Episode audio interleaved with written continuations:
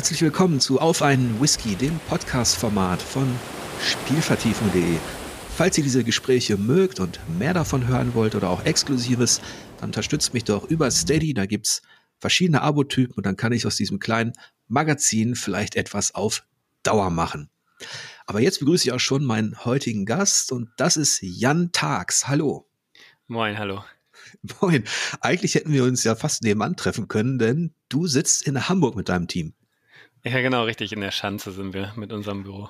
Ja, und ich kam tatsächlich auf euch. Das ist ähm, ein komischer Zufall. Ich war bei meinem Barbier da an der Ecke. Und ich war viel zu früh, eine Viertelstunde, bin dann rumgelaufen und dann kam ich an dem Schild vorbei mit den Overhype Studios und dachte mir, Moment, da klingelt doch was. Das ist ja lustig. Bei dem bin ich auch ab und zu. Als ich zu Hause war, habe ich dann nachgeschaut, Battle Brothers, Rundentaktik mit Söldnern und der Jörg hat dieses Spiel sogar vor, was war sechs Jahren 2017 oder sowas rezensiert. Das war mal ein Zufall. Genau, da kam es raus. 2017 war der Full Release damals. ja, witzig. Ja, aber irgendwie auch schade, ne, dass, dass wir uns in all den Jahren äh, nicht, nicht einmal getroffen haben oder gesprochen haben.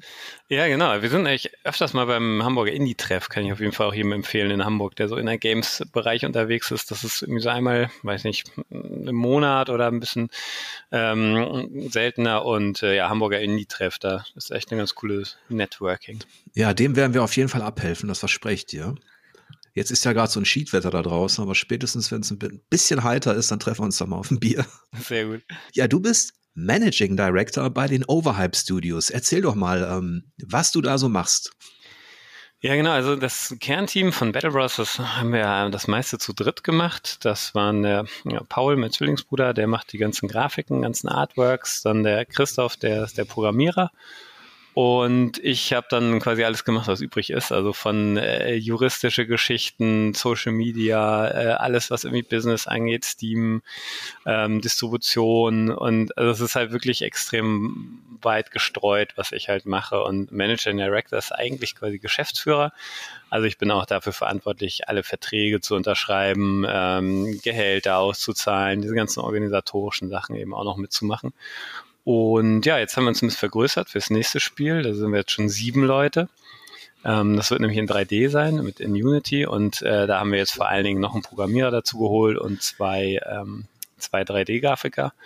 Äh, ja, und damit wachsen dann auch wieder die Aufgaben. Ne? Mehr Personalführung kommt dann eben dazu für den Managing Director und ähm, Gehaltsverhandlungen, Feedbackgespräche. Das sind so Sachen, die wir natürlich früher nicht hatten, nur als wir nur zu dritt waren. Jetzt hast du mich ja richtig neugierig gemacht, direkt vom Start weg. Ich wollte eigentlich noch ein bisschen über Battle Brothers sprechen, können wir gleich auch machen. Und da hast du aber jetzt schon dein, ja, euer neues Projekt angekündigt. Darfst du da schon ein bisschen mehr verraten?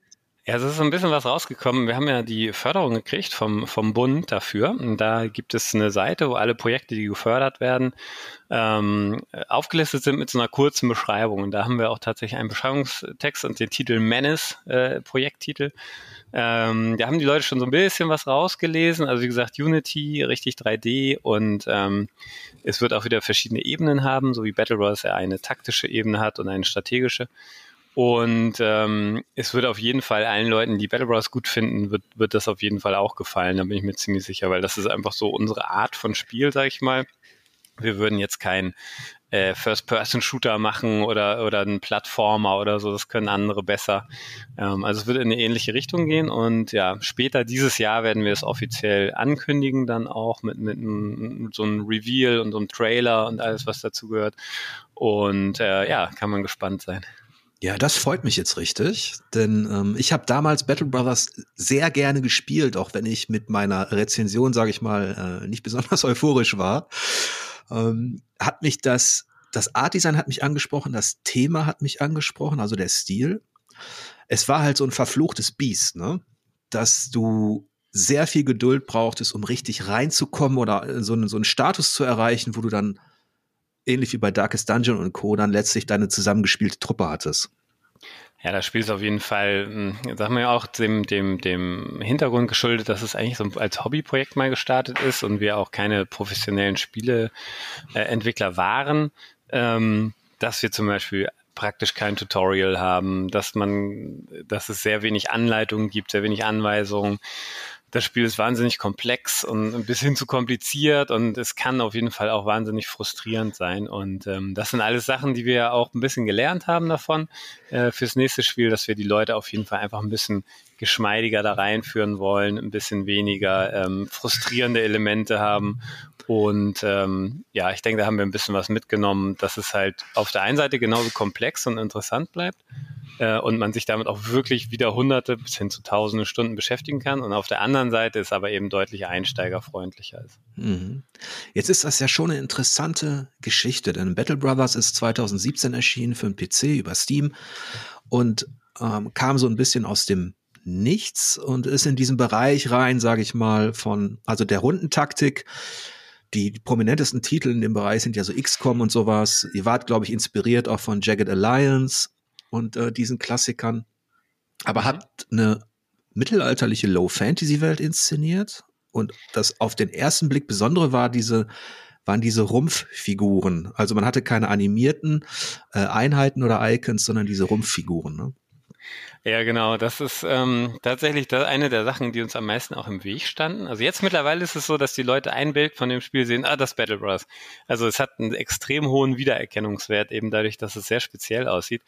Äh, am Anfang war es aber ein großes Problem. Die Leute haben sich da halt drüber lustig gemacht, so, äh, die kommen aus dem Gully und so, das sieht ja total bekloppt aus. Und ähm, äh, das, der Grund dahinter ist einfach, dass wir es versucht haben. Wir hatten einen Prototypen, wo die Figuren Beine hatten und die auch animiert waren, die sind dann damit rumgelaufen.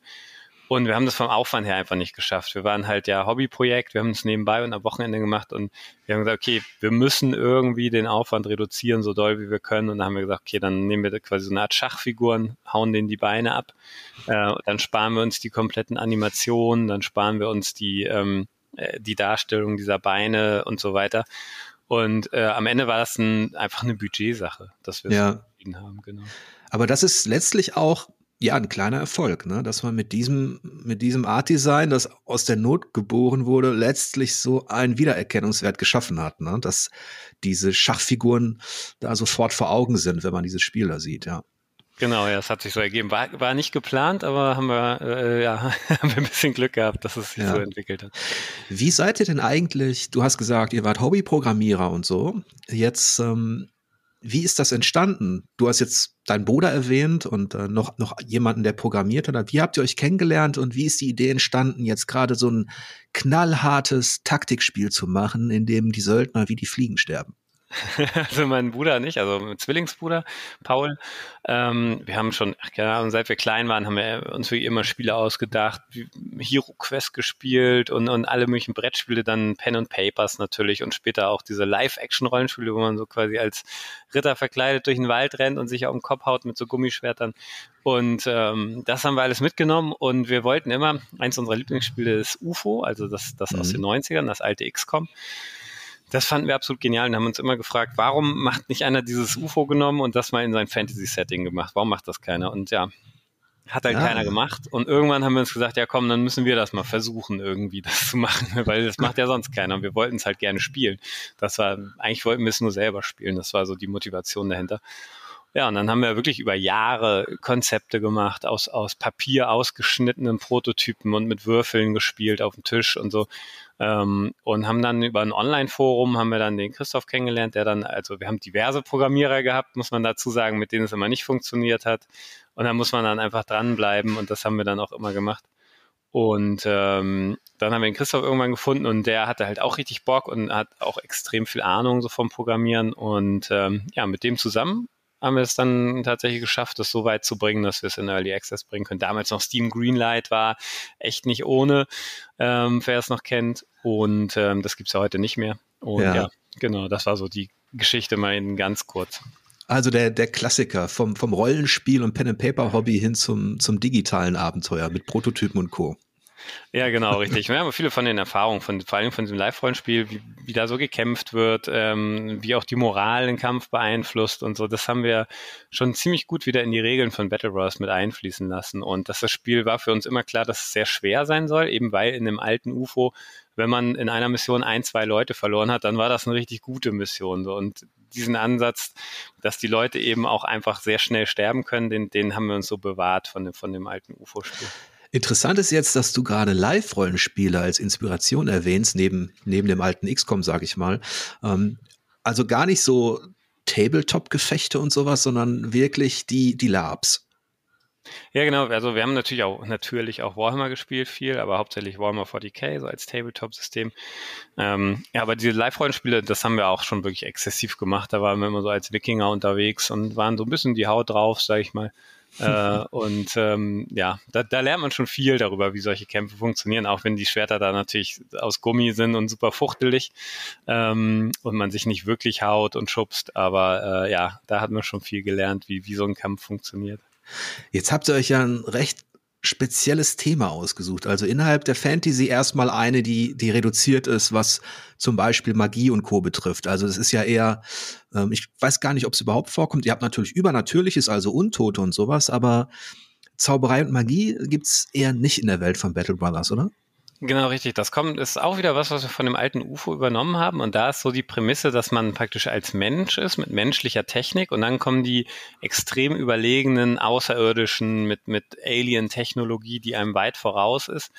Ähm, und die, diesen Gegensatz fanden wir einfach super spannend, dass man sagt, okay, wir haben normale Menschen, die kämpfen gegen übernatürliche Wesen. Und, und ähm, im Gegensatz zu UFO lernt man bei Battle Brothers auch nicht, diese übernatürlichen Fähigkeiten zu benutzen.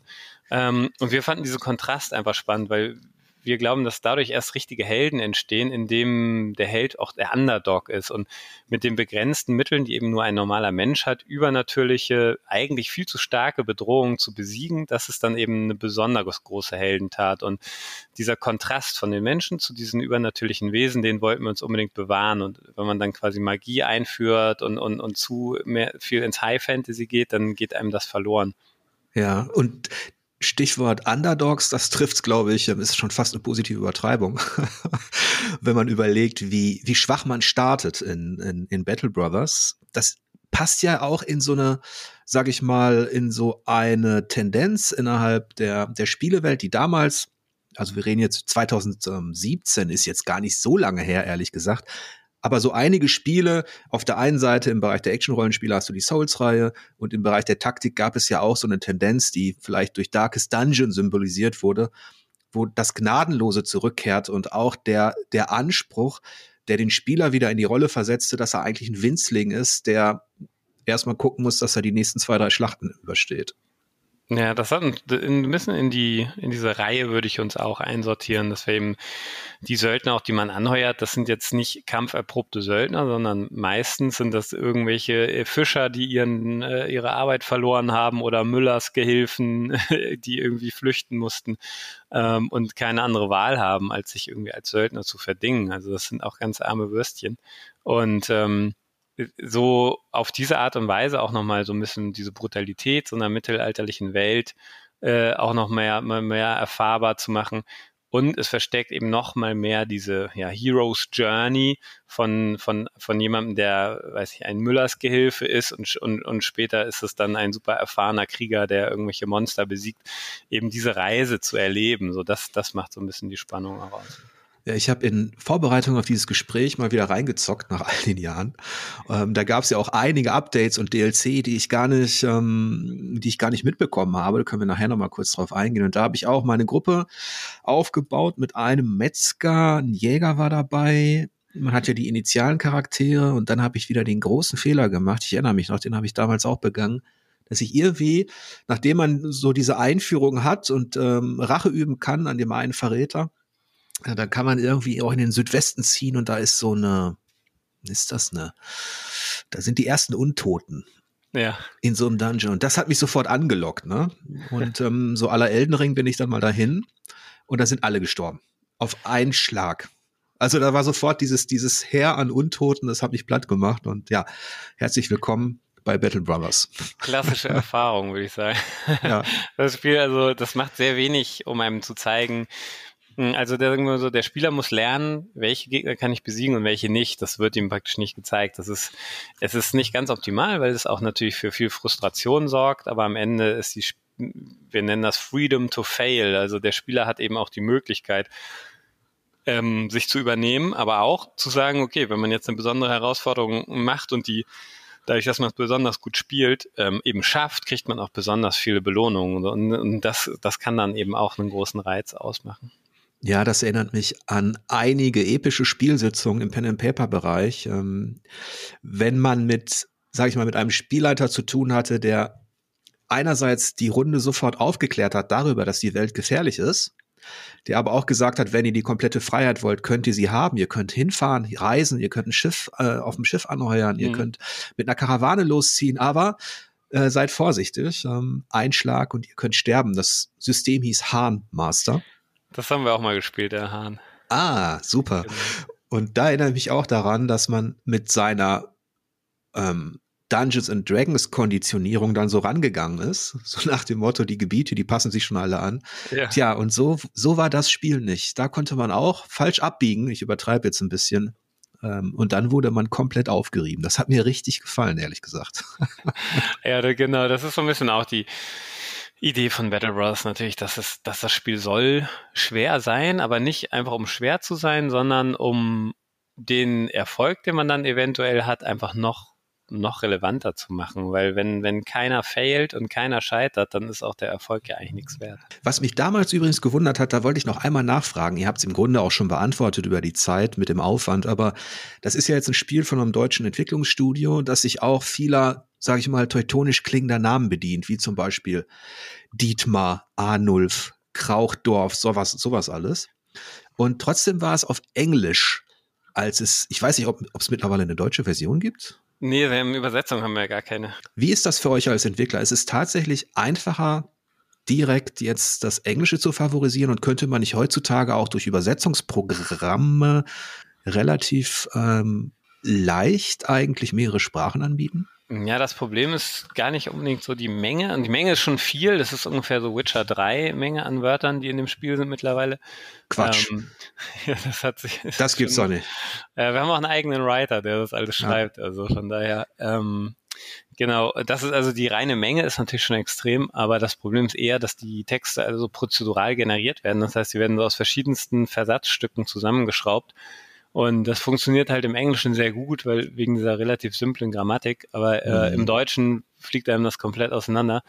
Und man müsste praktisch für jede Sprache diese, diese ganze prozedurale Generierung aller Texte neu programmieren. Und das ist ein extrem hoher Aufwand, wo wir uns dann immer gesagt haben, okay, wollen wir das machen oder wollen wir neue Inhalte hinzufügen? Und dann haben wir am Ende immer neue Inhalte hinzufügt. Aber das nächste Spiel wird von Anfang an in mehreren Sprachen verfügbar. Ah, das ist ja interessant, das, das, das wusste ich noch gar nicht. Sind das die Texte eigentlich oder werden jene Texte prozedural generiert, die, die sich auf Items beziehen, auf Ausrüstung oder auch die in den Dialogen? Die in den Dialogen auch, in den, in den Aufträgen, auch die Hintergrundgeschichten der Charaktere, ah. die Events sind auch prozedural generiert und ähm, die, die haben immer so ein, ein bestimmtes Thema, aber es gibt zum Beispiel auch von verschiedenen Texten drei, vier Varianten, die dann wiederum verschieden kombiniert werden, einfach damit es, weil man es ja immer und immer wieder spielt, dass es einfach möglichst viel Abwechslung noch drin hat. Und dieses Thema Söldner und Mittelalter, wie seid ihr darauf gekommen? Äh, ursprünglich, das war, hm, ähm, wollten wir jetzt nicht, dass man unbedingt einen Söldner spielt. Das Problem mhm. ist am Söldnern, dass die äh, Motivation des Spielers wahnsinnig schwach ist. Das heißt, ein Söldner, ja, der kämpft für Geld, so, hm. Ja gut, keine starke intrinsische Motivation. Äh, Im Gegensatz zu einem Held, dessen Heimatland bedroht wird oder dessen äh, Familie entführt wird oder was weiß ich.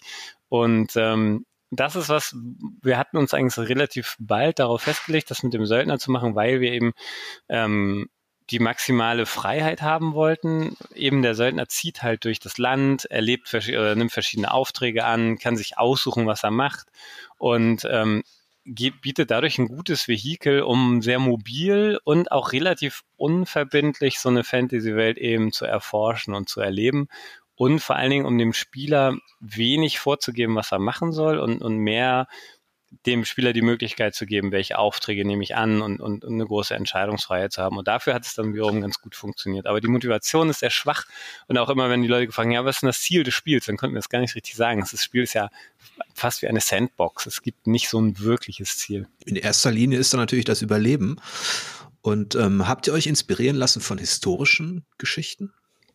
Ähm, nee, gar nicht. Das hat eher so pragmatische Gründe. Es, es gibt mhm. auch ein Spiel, Äh, aus den 90ern, was, was uns immer wieder gesagt wurde, was total wie Battle Bros ist. Ich habe jetzt aber vergessen, wie es heißt. Ähm, wer, hm, nee, Darklands ist es, glaube ich, nicht.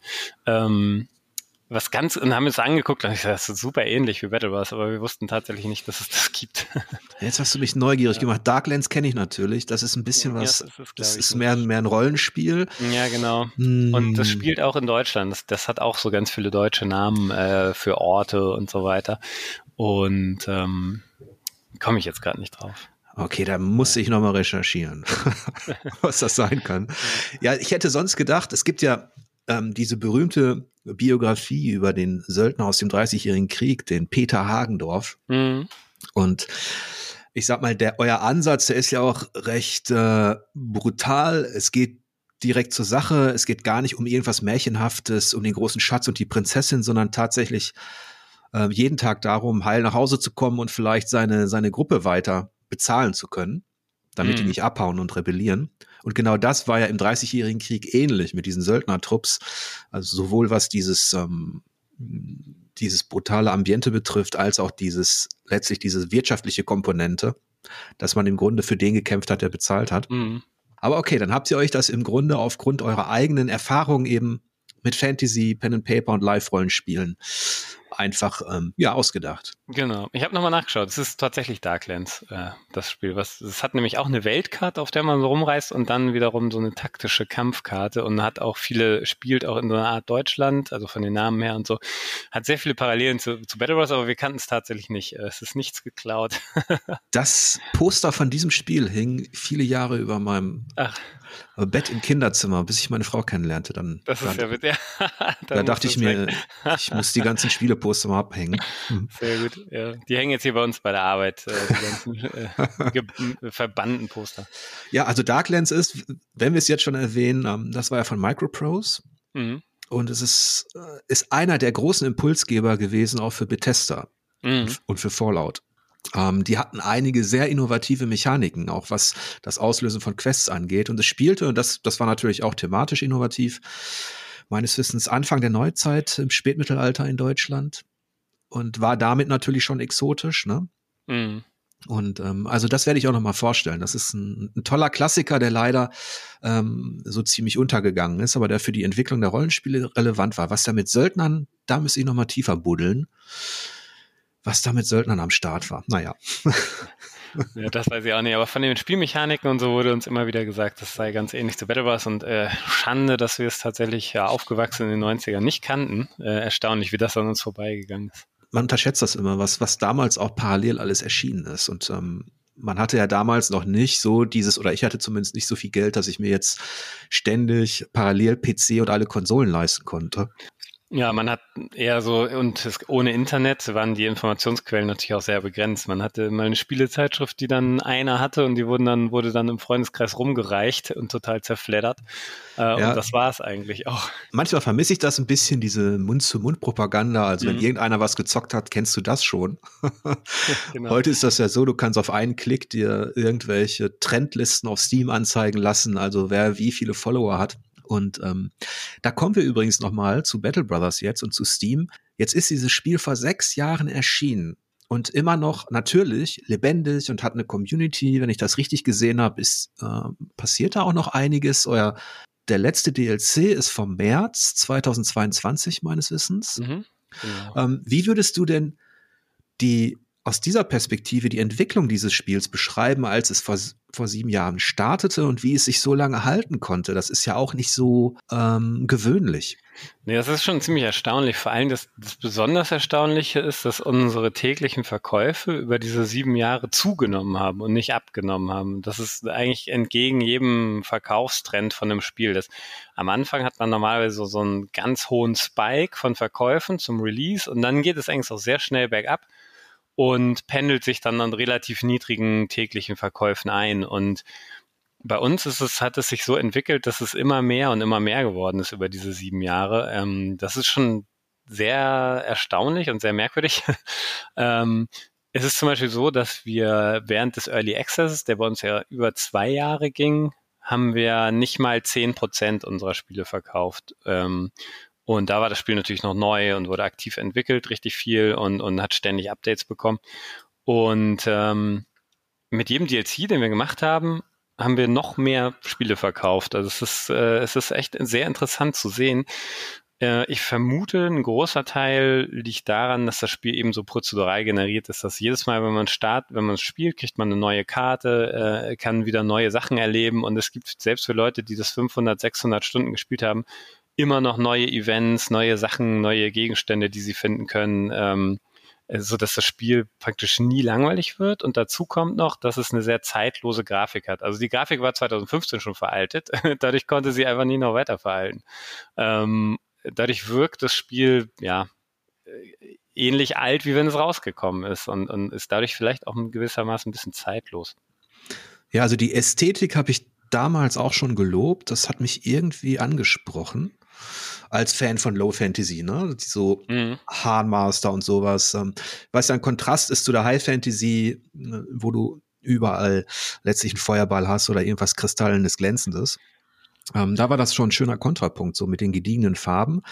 Aber ich hätte nicht gedacht, dass zum Beispiel die Erweiterungen dafür sorgen, dass dieses Spiel tatsächlich, wenn ich das richtig verstanden habe, ähm, ständig wächst. Mhm.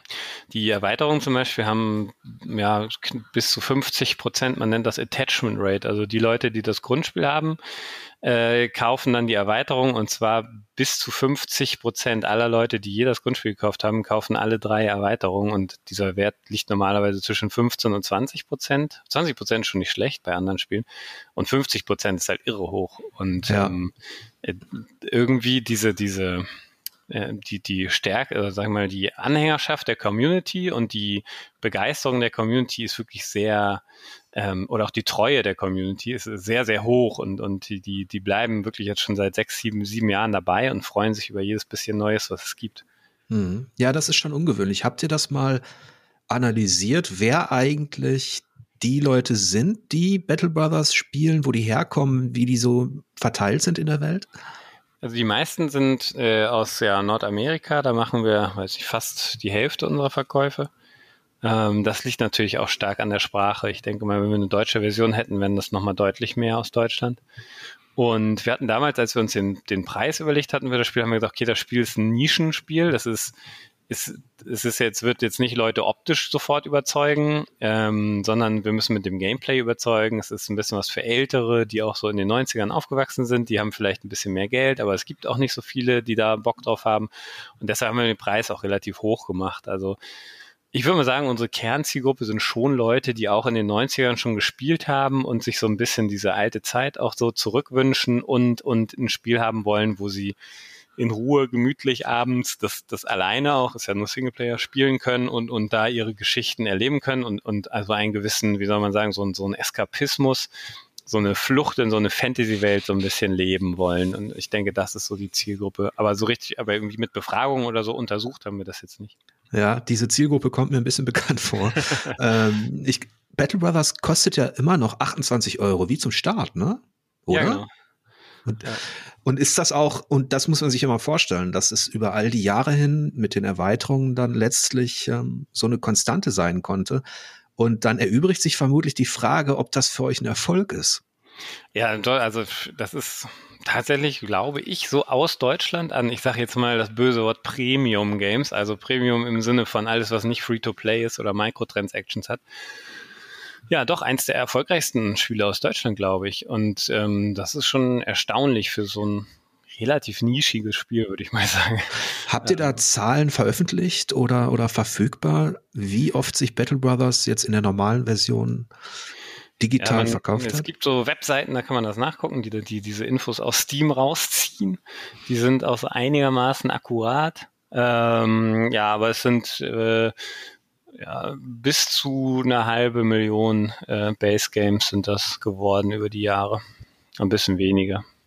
Das ist ja sehr interessant, wenn man nicht ständig am Ball bleibt bei diesen kleinen Spielen, wie die sich entwickeln, wenn man dann schaut.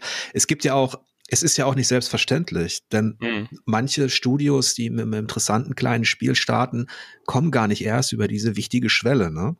dass sich eine Community bildet und ähm, eine Faszination halten kann über Monate und ihr habt es jetzt über Jahre geschafft.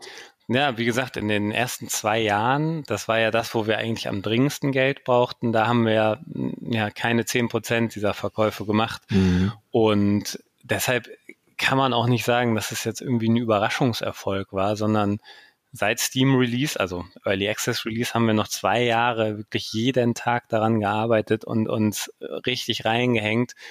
Und erst mit dem Full Release ist es dann so einigermaßen etabliert gewesen und der eigentliche Erfolg kam erst mit den DLCs, witzigerweise, die wir dann Jahre später erst gemacht haben. Habt ihr da zwischendurch gezweifelt, ob sich das lohnt? Gab es eine Phase, wo ihr dachtet, hey, das ist jetzt zwar Hobby und es macht alles Spaß und es ist unser, unsere Leidenschaft, aber wir werden es nicht hinbekommen? Also ganz extrem war das vor dem Early Access Release. Das waren so die zwei Jahre, so 2013, 2014, äh, wo wir wirklich abends und am Wochenende dran gearbeitet haben, weil das kann man, das zwei Jahre zu machen, war schon ziemlich krass. Und in der Zeit verliert man viele soziale Kontakte, man muss doch viel opfern um, und, und der Erfolg ist sehr ungewiss. Also damals, wir haben das bei verschiedenen Publishern gepitcht, bei ich glaube sechs, sieben verschiedenen und keiner war interessiert am Battle Royale. Und ähm, dann Ach, denkt man auch, Schande, okay, die ja. sagen auch alle, das wird nix. Man selber kann nicht mehr, arbeitet da die, jedes Wochenende dran. Da denkt man auch, okay, wir lassen das jetzt einfach. Und da waren wir doch bestimmt ein paar Mal davor, das zu sagen, wir schmeißen das jetzt hin. Haben wir zum Glück nicht gemacht. Gut, dass ihr nicht auf die vermeintlichen Experten gehört habt, die können auch echt genau. nix. Also da habe ich auch, da habe ich einige, kenne ich einige Anekdoten von, von kreativen Spielen, die, die da letztlich äh, beim Pitch irgendwie keine Chance hatten und die dann aber durch eine gewisse, ja, durch einen gewissen Trotz und eine Beharrlichkeit es doch noch geschafft haben. Also da kann man euch ja nur gratulieren, ne, dass ihr da ja, und dadurch sind wir auch immer, jetzt vor allen Dingen ist dann das ganze Geld bei uns geblieben und das stecken wir jetzt schön wieder in das nächste Spiel und, und bleiben unabhängig ja. von Publishern und das ist natürlich genial. Ja. Ist denn dieser Erfolg, den ihr jetzt habt, ähm, ähm, auch insofern aufgefallen, als dass sich dann Publisher nachträglich, also nachdem ihr etabliert wart, na, haben die mal angeklopft und gefragt?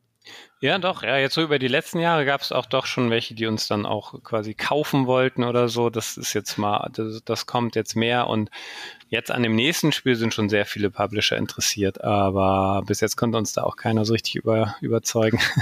Ja, die, die Unabhängigkeit hat natürlich auch was für sich, ne? Genau. Ja, wir würden das gerne abgeben. Also es gibt viele Sachen, die wir wirklich gerne abgeben würden. Also so Presserelations und Interviews organisieren und das ganze Marketing und so weiter.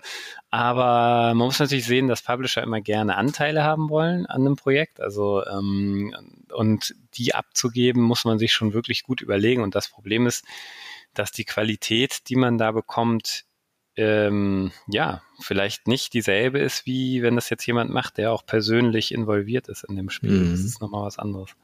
Und wie war, erinnerst du dich an die Erfahrung, die ihr gemacht habt bei diesem Pitches, wenn vielleicht jetzt auch junge Entwickler zuhören oder, oder Teams? Wie läuft das ab und was habt ihr da für ein Feedback bekommen?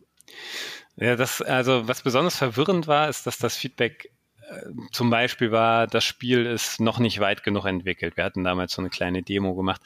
Ähm, und von dem anderen Publisher kam, das Spiel ist schon zu weit entwickelt. Wir wollen eigentlich lieber da Einfluss nehmen. Und dann waren wir auch dazwischen, haben gedacht, ja, was, das hilft uns jetzt beides nicht weiter. Ähm, andere Publisher haben gesagt, ähm, was ich auch respektieren kann, ist sagen, nee, sie wollen lieber storybasierte Spiele haben und, und das ist nichts für die, so das kann ich verstehen, dann passt es einfach nicht zum Publisher. Ähm, aber äh, ja, das Feedback war sehr, sehr schwer, sag ich mal, äh, zu deuten.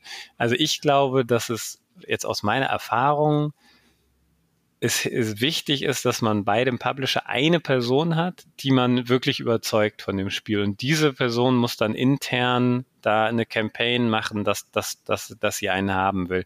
Und, ähm, und wenn man es nicht schafft, diese eine Person, diesen, diesen Ritter oder wie auch immer für einen zu finden, dann wird es, glaube ich, sehr schwierig. Ja, und ich denke, diese, diese Taktik, äh, wir hätten gerne mehr Einfluss und würden deshalb früher schon, vor der Alpha, keine Ahnung, mit euch in Kontakt treten. Die hat natürlich auch, die kann viele Nachteile mit sich bringen. Und ähm, die kann so ein Spieldesign, was man sich da so vornimmt mit Leidenschaft, auch schnell ins Gegenteil verkehren. Ja, viele, die kommen dann an und sagen, macht mal Multiplayer rein und da verliert man dann irgendwie ein Jahr Arbeitszeit und das ganze Spiel fällt aufeinander und am Ende spielt keiner den Multiplayer und solche Geschichten, da, das ist schon manchmal relativ fragwürdig, was die dann so an Input geben. Ja, und wenn du jetzt zurückblickst auf den, auf den Release, ihr, ihr habt den Early Access, wenn ich das jetzt richtig verstanden habe, der startete schon 2013, 14? 2015, also auch 15. April hm. 2015 ist Early Access Start und dann zwei Jahre später, ziemlich genau März, war das äh, 2017 dann der Full Release. Und diese zwei Jahre waren rückblickend betrachtet auch die intensivste und schwierigste Zeit vermutlich, oder? Auf jeden Fall. Das war halt eine, ja, wie soll man sagen, so eine Live-Entwicklung mit Publikum äh, und das und das Spiel hat sich in der Zeit auch am stärksten verändert. Und man muss natürlich wissen, also Early Access ist richtig genial, ich bin der größte Fan davon. Es, es hat aber auch gewisse Schwierigkeiten, zum Beispiel, dass wenn man Sachen eingebaut hat, gewisse Fähigkeiten, die einfach zu stark sind, die muss man wieder schlechter machen. Dass die Leute das einfach nicht toll finden. Dann haben die irgendwas, womit sie alle Gegner wegputzen und das nimmt man dann aus dem Spiel und dann werden die ärgerlich. Und ähm, mhm. was man verstehen kann auch. Aber man will natürlich, dass das Spiel auch nicht auseinanderfällt. Mhm. Und diese Sachen richtig zu kommunizieren und ähm, vor allen Dingen über die zwei Jahre hinweg haben wir, glaube ich, jeden zweiten Freitag oder sogar öfter einen, einen Developer-Blog geschrieben, wo es auch immer richtig Inhalt, äh, wo richtig Inhalt drin war die ständige Kommunikation, ähm, dass man immer was Relevantes hat zu sagen und dass man auch in relativ kleinen Teilen Updates liefert und nicht einfach ein halbes Jahr nichts, das Spiel nicht updatet. Das kann man auch nicht bringen im Early Access. Also das hat schon sehr, sehr viele Herausforderungen, aber gleichzeitig ist es eben auch so, dass man konstant Feedback kriegt von der Community und sofort sieht, okay, das kommt gut an, das kommt nicht so gut an, hier ist das Balancing gut, hier nicht. Es wird halt sofort getestet und das hilft einem extrem gut, weil die Leute in der Early Access Gruppe sind, das sind Leute, die Bock auf sowas haben. Da sind jetzt nicht so Casuals dabei und, und deren Feedback ist auch wirklich viel wert. Mhm. Das heißt, das war zwar einerseits so ein bisschen nervig, dass man so vielstimmiges Feedback bekommen hat von allen möglichen Zockern da draußen mit unterschiedlichen Vorlieben. Ähm, aber gleichzeitig war es dann auch ähm, für euch letztlich eine Form von Qualitätssicherung.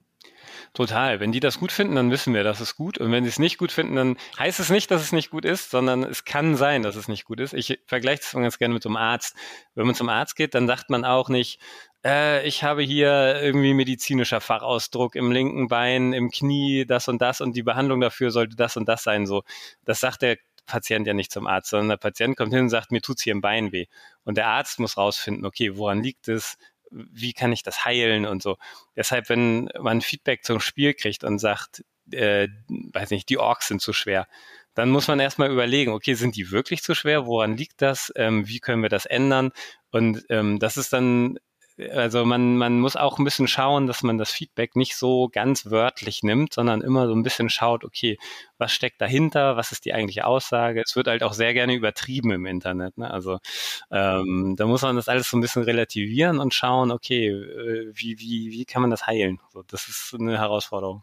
Das ist eine schöne Metapher für die Beziehung zwischen Entwicklern und, und, äh, und Spielern da draußen. Also die Overhype Studios als die Wundärzte ihrer Community. Ja. Ähm, gab es denn auch Dinge, die gefordert worden sind, wo ihr dann gesagt habt äh, oder einfach entschieden habt, okay, nee, das machen wir jetzt nicht? Ja, der absolute Oberklassiker sind immer Pferde. Die Leute wollen immer Pferde haben.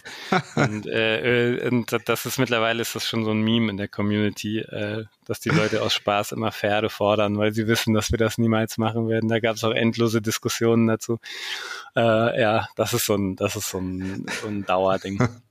Und was war vielleicht der, also im Nachhinein betrachtet, der nützlichste, fruchtbarste Hinweis aus der Community, den ihr letztlich ähm, entwickelt habt? Also was, ich sag mal, das, das lässt sich jetzt nicht so auf eine Sache runterbrechen, aber es ist halt extrem wichtig, zum Beispiel das Bug-Reporting, weil wir mit drei Mann Studio kann man kein Q&A irgendwie beauftragen oder groß machen, aber wenn man tausend Leute hat, die das spielen, ähm, dann finden die fast jeden Bug und das war unendlich viel wert, ähm, dass das Spiel dann auch praktisch bugfrei released wurde. Und das zweite ist natürlich das Balancing, geht in eine ähnliche Richtung. Wir hatten zum Beispiel eine, ähm, eine Kombination von Fähigkeiten, die nannten, nannte sich, glaube ich, Adrenaline oder äh, Perfect Focus, genau, wo man und Rally. Ähm, und mit dieser Kombination von Fähigkeiten erkläre ich jetzt nicht genau, warum war es praktisch möglich, also man kann ein, zweimal mit dem Bogen schießen normalerweise und mit dieser Kombination konnte man 20 Mal in einer Runde mit dem Bogen schießen. Und ähm, dann haben die Leute immer mehrere Bögen mitgebracht, weil das Problem war, dass ihnen die Bögen während des Kampfes auseinandergebrochen sind, weil die da 20, 30, 100 Schüsse durchgeschossen haben, wie so ein Maschinengewehr. Ähm, und diese Kombination hätten wir nie gefunden, wenn das nicht aus der Community einer äh, rausgefunden hätte. Das war dann sehr lustig. Das, und das war zu dem Zeitpunkt schon ein Jahr im Spiel. Ähm, und sowas kann man kaum rausfinden, wenn man nicht so eine große Community hat, die da so intensiv testet. Ja, Mist, siehst du, ich mag ja auch Bogenschützen und hätte ich das mal rausgefunden, wäre es mir vielleicht leichter gefallen. ja, mit Sicherheit. Verdammt, ja. Ja, aber das ist doch auf jeden Fall eine eine sehr lange Entwicklungszeit, die euch so ja einige Erkenntnisse gebracht hat, die ihr jetzt vermutlich in euer neues Spielprojekt einfließen lassen könnt. Ja, genau. Also es sind, das sind sehr viele Sachen, die wir, äh, die wir eben dann, auf die wir jetzt zurückgreifen können. Und vor allen Dingen aber auch Sachen, die wir besser machen können. Hatte ich ja vorhin schon mal kurz angerissen, eben, dass die Leute einfacher ins Spiel reinkommen, dass es dass es eine Grafik hat, die vielleicht auch ein bisschen ähm, weniger Leute, sag ich mal, auf den ersten Blick jetzt abprallen lässt und ähm, dass das Spiel weniger frustrierend ist und wir aber gleichzeitig die positiven Sachen eben behalten. Also dass man sich damit wahnsinnig lange beschäftigen kann, ist sehr komplex, dass es sehr große Entscheidungsfreiheit gibt, all diese Sachen eben eben beizubehalten. Und ähm, ja, und dazu kommt natürlich, dass das nächste Spiel halt wahnsinnig davon profitiert, dass wir jetzt schon so eine große Community haben. Bei Battle Bros haben wir mit 0, also 0,0 angefangen. Und jetzt haben wir schon so viele Leute, die uns kennen und die unser Spiel kennen. Und äh, das ist natürlich ein riesiger Vorteil jetzt. Ja, ich habe, ich glaube, ich habe es damals irgendwie auch genannt, ein Schachgemetzel im Gelände. Trifft's ganz ähm, gut. Bleibt ihr bei diesem, bei diesem Fokus? Wird dieses Menace denn auch ähm, dann Rundentaktik sein? Ja, der taktische Kampf ist auf jeden Fall wieder im Mittelpunkt. Das ist einfach das, wo wir das Gefühl haben, dass das können wir am besten und das ist das, wo die Leute auch am meisten Spaß haben, sich da zu verwirklichen und verschiedenste Taktiken auszuprobieren. Und ähm, ja, man sieht es auch an den Guides, die jetzt geschrieben wurden zu Battle Royals, wo der eine sagt, der 1000 Stunden hat die und die Fähigkeit ist komplett nutzlos und der nächste, der auch 1000 Stunden hat, sagt, was, das nehme ich hier bei jedem von meinen Typen, nehme ich die Fähigkeit, äh, das ist die beste. und wenn man das erreicht, dass eigentlich so zwei, sag ich mal, Experten so unterschiedlicher Meinung sind, dann, dann hat man das, glaube ich, richtig gemacht, weil es eben nicht eine Sache gibt, die objektiv besser ist als die andere oder schlechter. Ja, das erinnert mich an die taktischen Hinweise zu irgendwelchen Elden Ring-Bossen ähm, mhm. aus dem Netz, die man so oder so nur besiegen kann. Und dann kommt einer um die Ecke und macht es auch wieder ganz anders. Genau. Habt ihr eigentlich, das würde mich nochmal interessieren als Studio, wenn ihr in dieser, wenn ihr ja auch in diesem Tunnel seid, ähm, habt ihr noch Zeit, über den Tellerrand hinaus zu blicken und innerhalb eures Genres, innerhalb der Rundentaktik, die ja parallel zu euch released wird oder in den ganzen Jahren jetzt herausgekommen ist, euch da noch so ja Impulse zu suchen oder kreative Einflüsse zu finden? Ja, auf jeden Fall. Also ich, das Problem ist, dass eigentlich eher, dass in, im Bereich Rundentaktik oder Rundenstrategie sehr wenig Spiele rauskommen. Ähm, jetzt kommt, glaube ich, Age of äh, Age of Wonders 4 kommt jetzt, glaube ich, bald raus. Ähm, vorher war natürlich XCOM 1 und XCOM 2 habe ich natürlich sehr viel gespielt. Ähm, jetzt, was auch gar nicht so schlecht war, war dieses Midnight Suns. Also ich bin absolut kein Superhelden- und Marvel-Fan, aber da waren so ein paar Ideen drin, die wirklich gut waren. Ähm, und äh, so schauen wir dann alle Spiele, die so rauskamen. Ich spiele aber wirklich auch alles durch die Bank. Ähm, wie zum Beispiel, ähm, ja, Ego-Shooter-Spiele, auch mal Escape from Tarkov ist vielleicht ein Begriff, äh, mhm. äh, ähm, weil das eben auch wie Battle Bros. ist, ist immer hoher Einsatz, hoher Verlust. Ja. äh, das gefällt mir da ganz gut. Ähm, dann spiele ich aber auch sowas wie Graveyard Keeper oder so ein bisschen ruhigere Spiele, so ein bisschen Aufbauspiele, Valheim natürlich, äh, V-Rising, also quer durch die Bank. Und in jedem Spiel findet man doch irgendwie was, was einen als Spieleentwickler weiterbringt, wo man was von lernen kann. Ähm, und das, das äh, kann ich auch nur jedem empfehlen. Also wirklich alle Genres zu spielen und, und alle Arten von Spielen, auch wenn man sich nur kurz anguckt. Ähm, da kann man immer was mitnehmen. Da gibt's ein Spiel, das nennt sich War Tales. Ja. Da geht's auch um Söldner. Und da, als ich das damals das erste Mal gespielt habe, habe ich mir gedacht, das erinnert mich fast an eine Art Battle Brothers in der eben in der dritten Dimension. Also wenn man das Prinzip von Battle Brothers vielleicht auf eine kleinere Gruppe noch bezogen ähm, in eine ähm, Ansicht bringt, die halt die Landschaft von oben zeigt, durch die man eben wandert und kämpft. Ja. Also die Ähnlichkeiten da sind natürlich schon frappierend bei War Tales. Ähm, äh, das, äh, wo, wo auch alle gesagt haben, oh, das ist ja aus Battle Brothers. Ähm, und dann äh, aber offiziell gesagt wurde, dass es nichts mit Battle Brothers zu tun hat und auch nicht davon inspiriert ist, was ich irritierend fand, weil ich den ich glaube, drei Jahre bevor sie das angefangen haben zu entwickeln, hatte ich den schon mit denen gesprochen und den Codes für Battle Royals geschickt. Äh, also von daher halte ich es für unwahrscheinlich, dass sie es nicht kannten. Ach, das wusste ich nicht, siehst du? Dass es ja äh, tatsächlich so eine, so eine Verbindung gibt. Ja. Das hat uns ein bisschen irritiert, dass die dann nichts sagen von Battle Brothers, aber äh, kann ja jeder machen, was er will. Und ähm, ich, ich, am Ende ist es, ist es auch so, dass je mehr Spiele es in einem, in einem Bereich gibt, desto mehr ähm, Leute kommen auch in diesem Bereich von diesen Rundenstrategiespielen und am Ende ist es so, dass es zwischen solchen Spielen immer äh, immer eine Synergie ist, alt, äh, anstatt einer Konkurrenz. Und das ist eigentlich immer was Gutes. So, wenn man jetzt einen City-Builder hat und dann kommt noch ein City-Builder, ist es meistens eher was Gutes für beide. Ja, und ich denke, das gibt's ähm, auf jedem Niveau der Spielentwicklung, dass du das Phänomen hast, ja, der Inspiration, wenn du es positiv nennen willst, ne, oder der meinetwegen auch der Kopie, oder, oder der Hommage, das ist auch nochmal ein positives genau. Wort. Ähm, es, es ist natürlich so, dass sich gerade so ein Subgenre da auch tatsächlich entwickeln kann, wenn man das jetzt mal nimmt, Rundentaktik mit Söldnern, ne?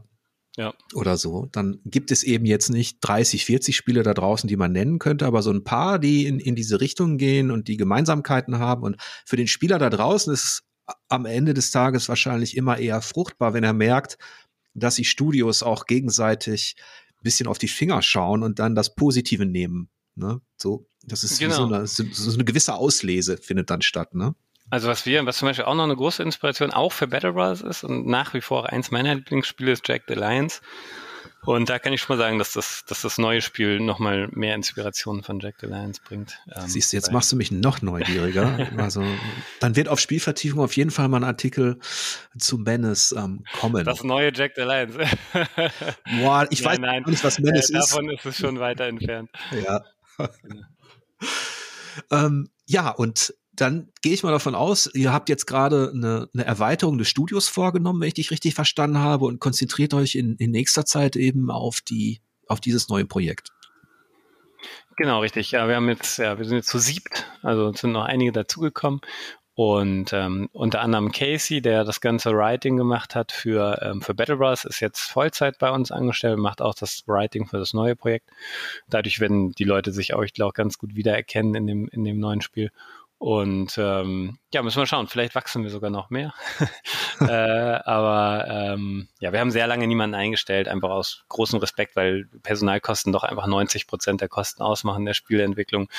Und ähm, das ein großes Commitment ist, auch jemanden einzustellen. Und ähm, da muss man sich schon sicher sein, dass man den dann auch halten kann. Und äh, ja, aber jetzt, wie gesagt, sieben Leute und ähm, ja, es wird, es ist spannend. Ja, aber dann ist euer Weg doch eigentlich auch, hat einen gewissen Vorbildcharakter, finde ich, für ja, für andere, die ein Studio gründen, die vielleicht eine tolle Idee haben, auch was diese Unabhängigkeit angeht. Also man kann es schaffen, auch ohne Publisher. Genau, richtig, ja. Das ist ein, ja, äh, das ist auf jeden Fall eine, eine wichtige Sache, weil das Problem ist, dass doch, also es gibt mittlerweile sehr entwicklerfreundliche Publisher, die zum Beispiel nicht mehr die IP nehmen bei einem Vertrag, was super wichtig ist und die auch vernünftige Prozente ähm, Deals machen. Ähm, aber am Ende ist es natürlich schon so, dass, dass vor allen Dingen, wenn ein Publisher voll finanziert, er doch einen sehr großen Anteil an dem Gewinn halt nehmen wird und dadurch ein, ein Spieleentwickler nie in die Unabhängigkeit kommen kann, äh, weil er einfach nicht genug Kapital aufbauen kann. Und ähm, ja, von daher, wie gesagt, wir hatten halt sehr viel Glück, dass es bei uns so gelaufen ist. Ähm, aber wie gesagt, bei Publishern ähm, ja, da muss man halt wirklich schauen. Also falls irgendjemand äh, äh, dazu Fragen hat, dann kann er mich auch gerne anschreiben. Ähm, so, da, ich gebe halt auch gerne irgendwie Tipps oder Erfahrungen weiter direkt. das mal so nebenbei. Das ist doch, das ist doch super. Das werde ich dann gleich mal weiter weiterleiten. Vielleicht zum Schluss noch eine Frage: Welche Rolle ähm, hat eigentlich die Spielepresse im Laufe von Battle Brothers eingenommen? Wie relevant war das? Was hast du da für Erfahrungen gemacht? Und ähm, wie siehst du da aktuell eigentlich die, die, die Rolle der Spielekritik?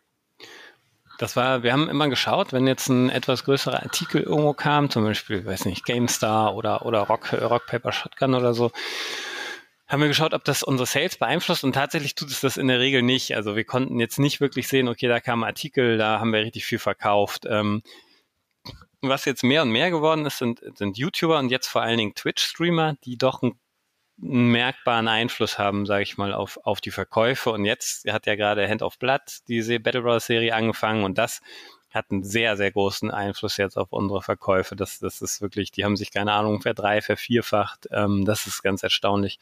Ähm, das ist eine Serie, wo, wo Battle Brothers gespielt wird. Genau, ein YouTube-Let's Play sozusagen. Mhm. Ähm, aber von der, bei der Presse selber, denke ich mal, ist der, ähm, ich glaube, der Witz ist eher, dass man mehr Berührungspunkte schafft für Leute, die vielleicht das Spiel sogar schon kennen.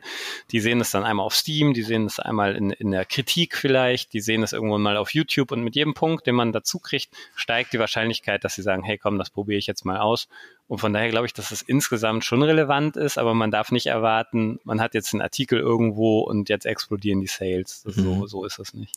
Und wie ist es auf der Entwicklungsebene? Also hat euch Kritik der Spielepresse oder haben euch diese Artikel auch ähm, geholfen, das Spiel oder Stärken und Schwächen zu analysieren? Auf jeden Fall, das war, das ist immer sehr interessant zu sehen. Also eine, eine die Spielepresse, sag ich mal, achtet ja schon ein bisschen auf andere Sachen als jetzt ein, ein, ein Steam-Review oder sowas zum Beispiel. Und um irgendwie vernünftig das eigene Spiel bewerten zu können, hilft das auf jeden Fall, das zu kombinieren. Also alle möglichen Quellen, die man hat, ähm, äh, die das Spiel bewerten, äh, dann zu kombinieren und, und daraus vielleicht so ein bisschen ganzheitlicheres Bild äh, zu machen.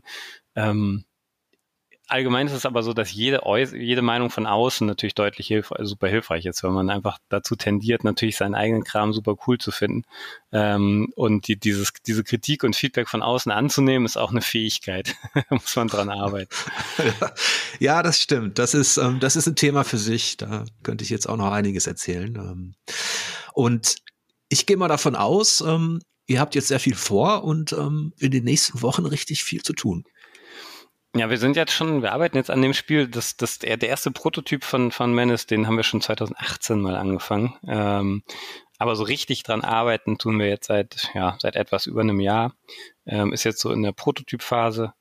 Und äh, ja, es ist wirklich viel zu tun. Äh, wir, wir tun unser Bestes, aber so wie bei Battle Bros ist es auch, wir haben halt immer gesagt, okay, Battle Bros hat ja auch ewig gedauert, bis es fertig ist, weil ich glaube persönlich, dass viele, viele Spiele, die heutzutage rauskommen, einfach unter ihrem Potenzial bleiben, weil sie einfach zu schnell rauskommen. Es ist, wir arbeiten super iterativ, also wir entwickeln was, gucken uns das an, sagen, nee, ist kacke, machen wir nochmal neu. Und diese Zeit da reinzustecken und, und immer wieder Sachen umzubauen, die man, die man eigentlich schon lange gemacht hat, das kostet natürlich wahnsinnig viel Zeit, aber ich glaube, dass nur so kann man ein richtig gutes Spiel machen und diese Zeit wollen wir uns immer nehmen. Mhm.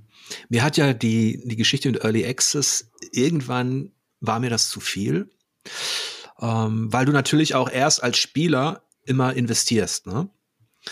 um, um dann was spielen zu können. Deswegen bin ich eigentlich ganz froh. Ich verstehe komplett, warum Entwickler die Early Access Phase brauchen und warum die auch fruchtbar sein kann. Aber deswegen bin ich eigentlich froh, dass die Demos zurückkehren in letzter Zeit. Ja. Ähm, auch auf Steam, also dass man einfach mal irgendwo reinzocken kann. Und ich glaube, das hat auch damit zu tun, dass die dass das Angebot einfach so enorm ist da draußen, dass ein Early Access eben dadurch, dass er was kostet, für die Leute manchmal gar nicht mehr in Frage kommt. Und so eine Demo ist dann natürlich eben so wie früher. Ne? Du kannst mal Probe zocken und wenn du dann Bock drauf hast, dann aktivierst du den Early Access. Ne? Genau, also das ist tatsächlich auch so, dass dieses Steam Demo Fest oder wie das heißt, wo dieses, dieses, es gibt ja, die haben ja so ein Event, was extra sich um Demos dreht, ähm, das ist super erfolgreich. Damit werden ganz, ganz extrem Wishlists aufgebaut für die Spiele und es ist eine richtig gute Sache und ich kann mir gut vorstellen, dass wir auch für, für das nächste Spiel jetzt auch eine Demo dann rausbringen werden. Ähm, finde ich äußerst genial. Ich fand das früher toll auf den Zeitschriften, diese CDs, wo so Demos drauf waren, da konnte man dann die spielen.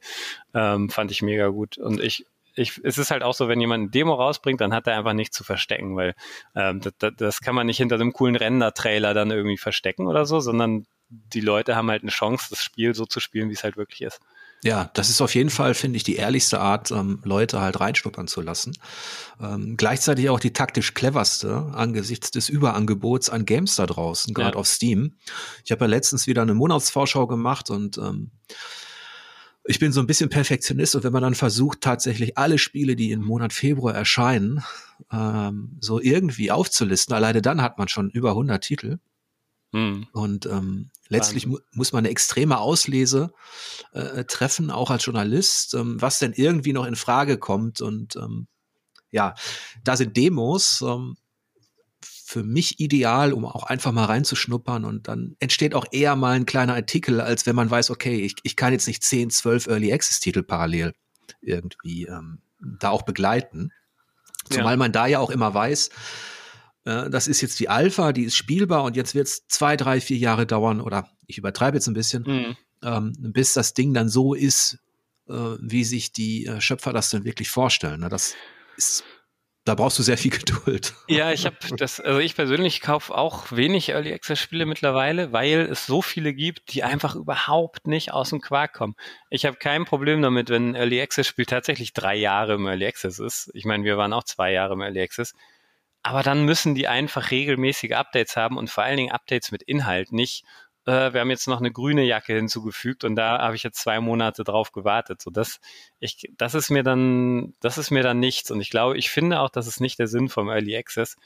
Ähm, es gibt ja Spiele, die sind seit sechs Jahren im Early Access und werden es vielleicht auch nie herauskommen, ich weiß es nicht, und verkaufen sich aber super gut. Und ich finde, man sollte als Entwickler schon den Anspruch haben, erstens im Early Access ständig neue Inhalte zu liefern, damit die Leute eben auch immer was Neues ausprobieren können und auch vernünftigen Plan zu haben, wann das Spiel dann zu Ende ist, äh, also fertig ist. Und ähm, ich habe einige Spiele, die ich, auf die ich mich super doll freue, äh, zu spielen und dann denke ich immer, ach, die sind im Early Access und die kommen überhaupt nicht weiter und ach, warte ich jetzt noch mal ein Jahr und das ist super schade. Ja, das ist natürlich tückisch. Einerseits finde ich es gut, wenn Entwickler während der Zeit, die ja so intensiv ist, auch schon entlohnt werden, ne? eben über die, mhm. über die Gebühr äh, des, des Early Access. Andererseits kann es natürlich auch dazu verleiten, sage ich mal, ähm, das dann wirklich bis ins Extrem auszureizen. Andererseits habe ich immer Verständnis auch für besonders komplexe Entwicklungen, also zum Beispiel Rollenspiel oder sowas, ähm, die, die wirklich einen hohen Anspruch haben an Story und auch an Verwicklungen und Konsequenzen und so. Wenn das dann ein bisschen länger dauert, dann, na gut, dann soll es ja. so sein. Ne? Genau, aber da kann man auch echt noch mal einen ganz eigenen, äh, haben wir auch schon ein paar Talks zugegeben zu Early Access, weil ich glaube, dass wir da sehr viele Erfahrungen gemacht haben und unser Spiel auch eins ist durch dieses Prozedurale eben. Also lineares Spiel super schwer mit Early Access, aber ein prozedurales eignet sich halt super gut dafür. Ähm, ja, haben wir sehr viele Erfahrungen mitgemacht und äh, können das, glaube ich, ganz gut so einschätzen. Ich kann mir gut vorstellen, dass wir fürs neue Spiel auch wieder ein Early Access machen, aber eben dann definitiv nicht zwei Jahre, sondern nur ein Jahr. Das ist doch schon mal ein Wort. Also ich denke, wir werden uns noch, äh, wir werden uns noch sprechen und, und hoffentlich auch treffen in der Schanze auf dem Bier. Und ähm, ich bedanke mich jetzt an dieser Stelle für das Gespräch, Jan. Das hat Spaß gemacht. Ja, super, vielen Dank. Ja, ich, ähm, wie gesagt, ich freue mich auch immer, wenn man noch ein bisschen Erfahrung weitergeben kann und, und äh, bei Fragen oder sonst was immer einfach gerne mich, mich anschreiben. Und dann drücke ich euch natürlich die Daumen für, für Menace. Hm, bin sehr gespannt, was da rauskommt. Ja, danke. Wir sind auch schon ganz aufgeregt, wenn es äh, darum geht, dann das wirklich mal offiziell zu announcen äh, und wie die Leute dann reagieren. Da sind wir auf jeden Fall gespannt. Ja, ich hoffe, ihr da draußen hattet auch Spaß mit diesem Gespräch. Falls ihr mehr davon wollt, unterstützt mich doch über Steady mit einem kleinen Abo. Dann kann ich aus Spielvertiefung vielleicht ein Magazin entwickeln. Ich wünsche euch wie immer am Ende lange Spielzeit und angenehme Bosse. Bis demnächst.